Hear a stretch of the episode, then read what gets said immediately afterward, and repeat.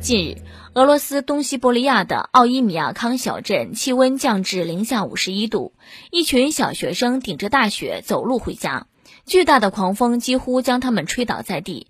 孩子们没有被吓倒，相互搀扶着继续前进，一路上踉踉跄跄，令人十分心疼。拍摄者表示，这样的天气在当地是非常平常的。据悉，当气温低于零下五十二摄氏度时，十一岁以下的孩子们才会停课。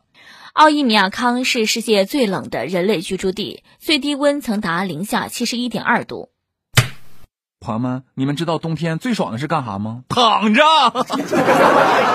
不同于暖气片的炙热霸道，也不像空调热风那一般干燥。电热毯，就像母亲温柔而又暖和的双手。轻轻抚去缠绕在你身上一整天的疲惫，钻进开着电热毯的被窝，温暖袭来的那一刻，幸福是啥玩意儿不言而喻。可是俄罗斯那块的奥亚米亚康的孩子们，零下五十二度才能停课呢。哎呦我天，战斗民族的放假标准都这么任性咋的？零下五十二度是什么概念呢？